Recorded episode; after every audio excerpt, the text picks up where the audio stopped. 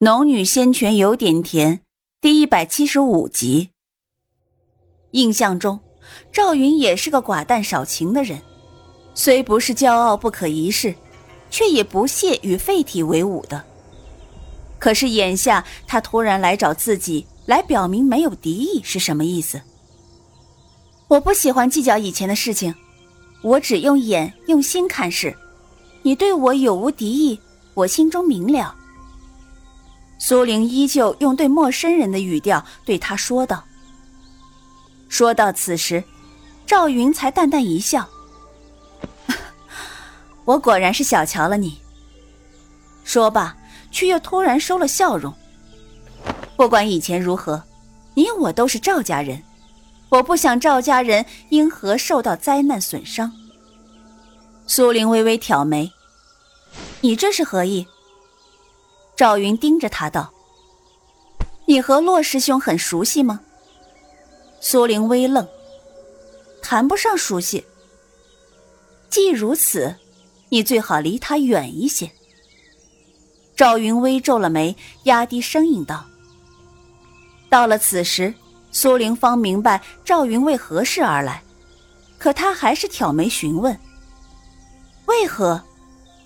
一面说着。”一面却有些心不在焉的用法术击杀魔魅。赵云见此，眉皱得更紧了。我知道你对我、对赵家心有怨愤，可是眼下你不能因为你的个人原因影响到整个家族。有这么严重？你究竟要说什么？苏玲这才又停下法术，扭头看他。华清宫皆知。严师姐对洛师兄心生爱慕，虽然门派里有不少女弟子暗慕洛师兄，可是却无人敢明目张胆表现出来。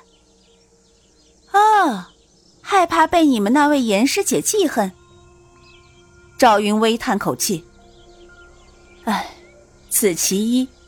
据说很久以前，门派里有一位年轻的师妹，天资卓绝，姿容不俗，因爱慕洛师兄。”便宣之于口，可惜非但没有得到洛师兄的垂怜，还遭到严师姐的迫害。洛师兄却睁一只眼闭一只眼，不管不顾。看来这位小女孩挺可怜的，喜欢的人不理睬自己，却被情敌攻击。哎，那后来呢？原本她前途无限，可惜得罪了严师姐。从此后便得不到好的资源，仅凭自己修行，门里众人无人敢因他触犯严师姐。是也，他在门派里的日子越发艰难，白白浪费时间。唉，真是可怜呐。苏玲故意长长一叹，继而转问道：“可是这些跟我有什么关系？”赵云脸上的愁色不似作假。我看得出来，你们三人间有什么不同？严师姐平日什么都好，可是就情之一事上想不开。我希望你不要步那位师妹的后尘。若是触怒了严师姐，赵家一族也不够她泄愤的。听到赵云绕了这么大一圈，先是示好，然后再晓之以理，原来是怕因为自己感情冲动害了他，害了赵家。他冷冷一笑：“ 你大可放心，我与洛风没有你想的那般。”赵云听到他的回答，犹不放心。我知道这么说你很不喜欢，但是为了赵家族人，希望你谨慎行事。苏玲本想回他一句：“赵家族人关自己什么事？往日没见他们把自己当做赵家族人看待。”此时却来说什么谨慎行事？他遇事能记得赵家，那是他还有良心，不愿这些凡人因他遭罪。可是眼下赵云这么说出来，却让他生了逆反心理。不管赵云的心胸有多么宽阔，行事有多么伟大，那都是赵云的事情。他可以为了赵家做什么，不做什么，那都是他的事，与自己无关。见苏玲不再理睬自己，赵云脸色也不大好看，转身见到颜如月冰冷的脸庞正面对着两人，他勉强收敛神思，缓缓走过去。苏玲心不在焉的击杀了不少魔魅后，便去跟林峰辞行。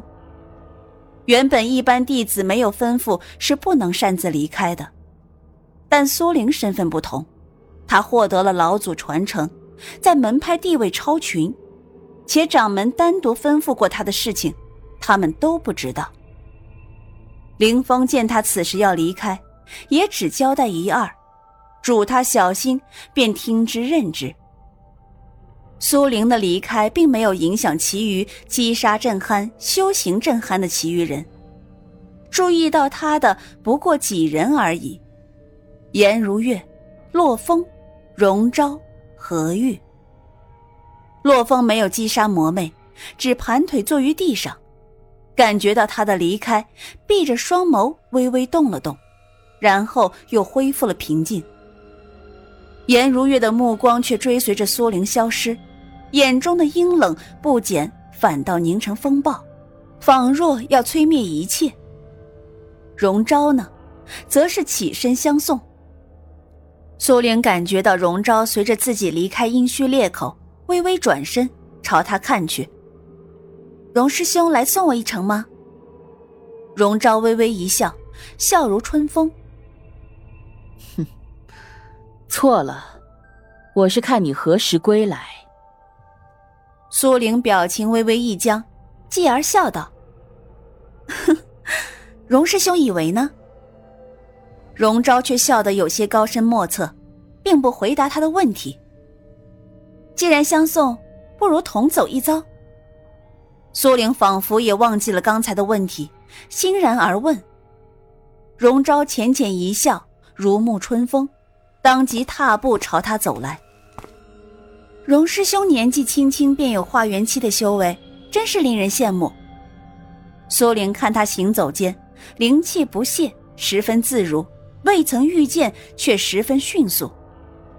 荣昭侧头笑道：“哼。”你若是羡慕我，便叫我赫然。再过数年，此话该我说出来方对。眼前这个荣昭，相比起洛风和何玉，反而令他觉得比较放心。